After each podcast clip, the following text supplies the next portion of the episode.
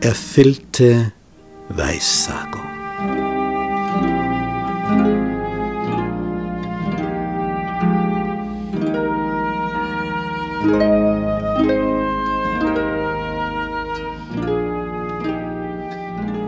König Ahab hat den Weinberg Nabots auf unrechte Art und Weise an sich genommen.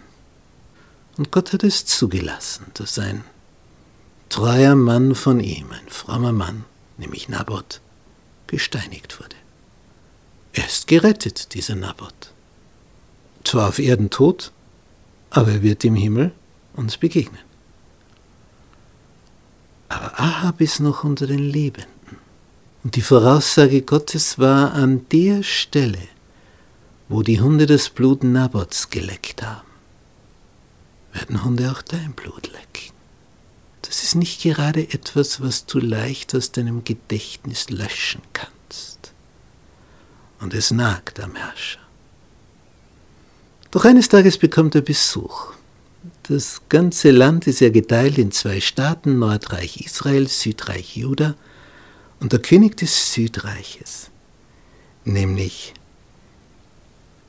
Josaphat, der König von Juda, kommt zu Besuch zum König von Israel, Ahab. Und man ist beisammen, man isst und trinkt und, und da kommt dem Ahab ein Gedanke.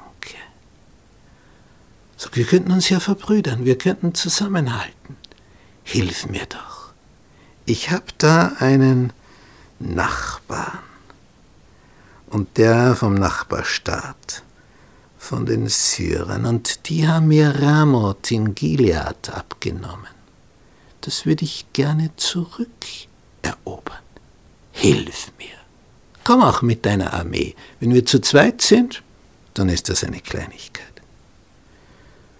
Und Josaphat, aufgrund dieser Nähe, zum israelitischen König, die sich da jetzt abgezeichnet hat, ohne Gott zu fragen, sagt, ich will sein wie du, mein Volk wie dein Volk und meine Rosse wie deine Rosse. Es war etwas vorschnell. Er hätte überlegen müssen. Er soll seine Leute für die Sache des Nordreiches einsetzen und opfern, womöglich. Nach einiger Zeit, Bedenkzeit, kommt es dem König Josaphat und er sagt, frage doch zuerst nach dem Wort des Herrn.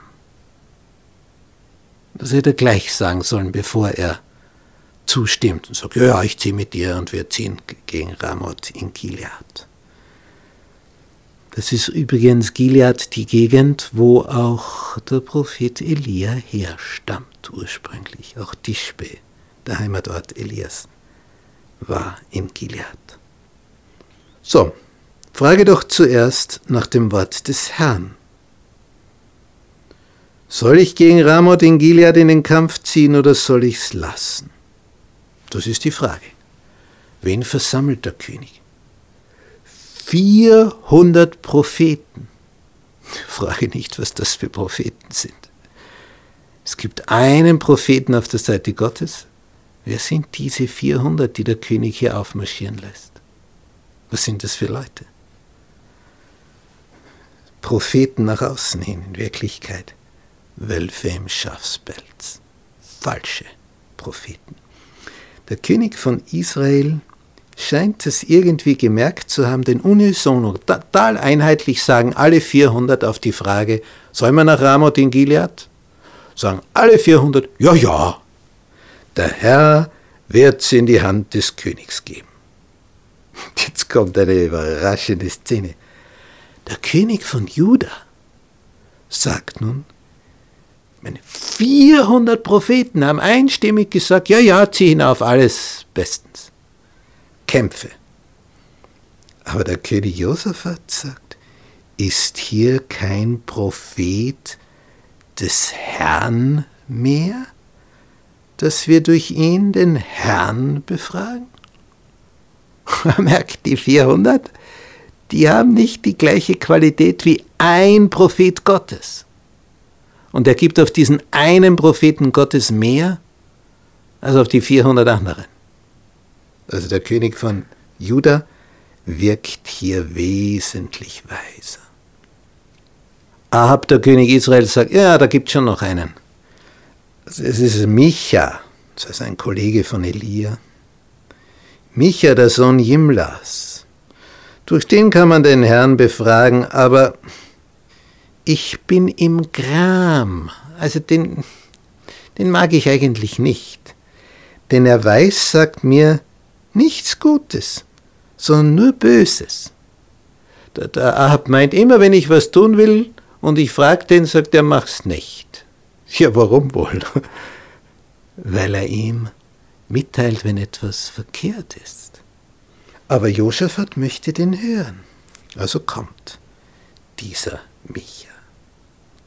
Und jetzt sitzen sie da, der König von Israel und Josaphat, der König von Juda.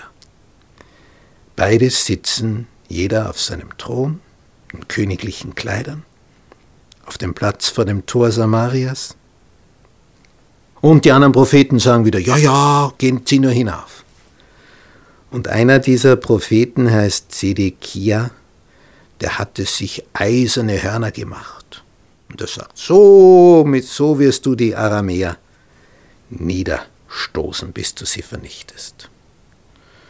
Und alle Propheten weissagten ebenso und sprachen, zieh hin gegen Ramoth in Gilead, es wird dir gelingen, der Herr wird's in die Hand des Königs geben. Und wie der Micha geholt wird von einem Boten, sagt der Bote zum Micha, weißt was, da haben jetzt schon 400 gesagt, es wird gelingen. Sag du's auch so, sonst fällst du unangenehm auf. Und der Micha sagt, so war der Herr lebt, ich will reden, was der Herr mir sagen wird. Nicht, was du mir da jetzt redst. Und dann kommt er zum König. Der König fragt, sollen wir hinaufziehen nach Ramoth in Gilead in den Kampf oder sollen wir es lassen? Und Micha sagt, ja, zieh hinauf, es wird dir gelingen. Aber so in dem Tonfall, wie er das sagt, merken beide Könige, das, das, ist, das war jetzt nicht echt, sondern er sagt, ja, ja, ja, zieh hinauf. Ist ja eh schon beschlossen, oder? Der König sagt ihm, ich beschwöre dich im Namen des Herrn. Du sollst mir jetzt die Wahrheit sagen und nichts als die Wahrheit. Jetzt kommt's. Ich sah ganz Israel zerstreut auf den Bergen wie Schafe, die keinen Hirten haben. Der Herr sprach, diese haben keinen Herrn ein jeder kehre wieder heim mit Frieden. Umschreibung für der Kopf des Landes wird sterben in dieser Schlacht. Schafe, die keinen Hirten haben. Israel, führe los. Was sagt jetzt König Ahab zu Josaphat? Habe ich's dir nicht gesagt, dass er mir nichts Gutes weiß sagt, immer nur Böses? Jetzt wieder. Er sagt, ich komme um in der Schlacht. Hast du das jetzt eigenhändig gehört? Und dann sagt Micha, hört das Wort des Herrn. Ich sah den Herrn sitzen auf seinem Thron und das ganze himmlische Heer neben ihm. Und dann erklärt er, warum das so mit den 400 falschen Propheten gelaufen ist, dass da die Gegenseite unterwegs ist. Und dann zieht Ahab trotzdem in den Krieg. Und Josaphat mit ihm. Denn zu zweit doppelt so stark.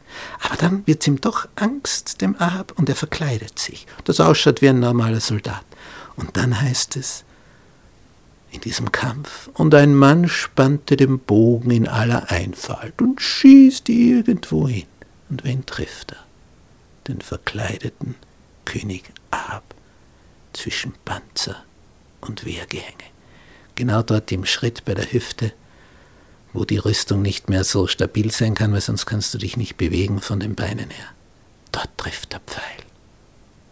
Und der König verblutet.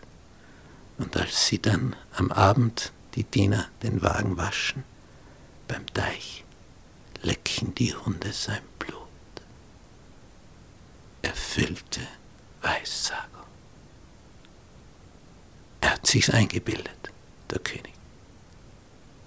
Er wurde gewarnt es kam, wie es kommen musste.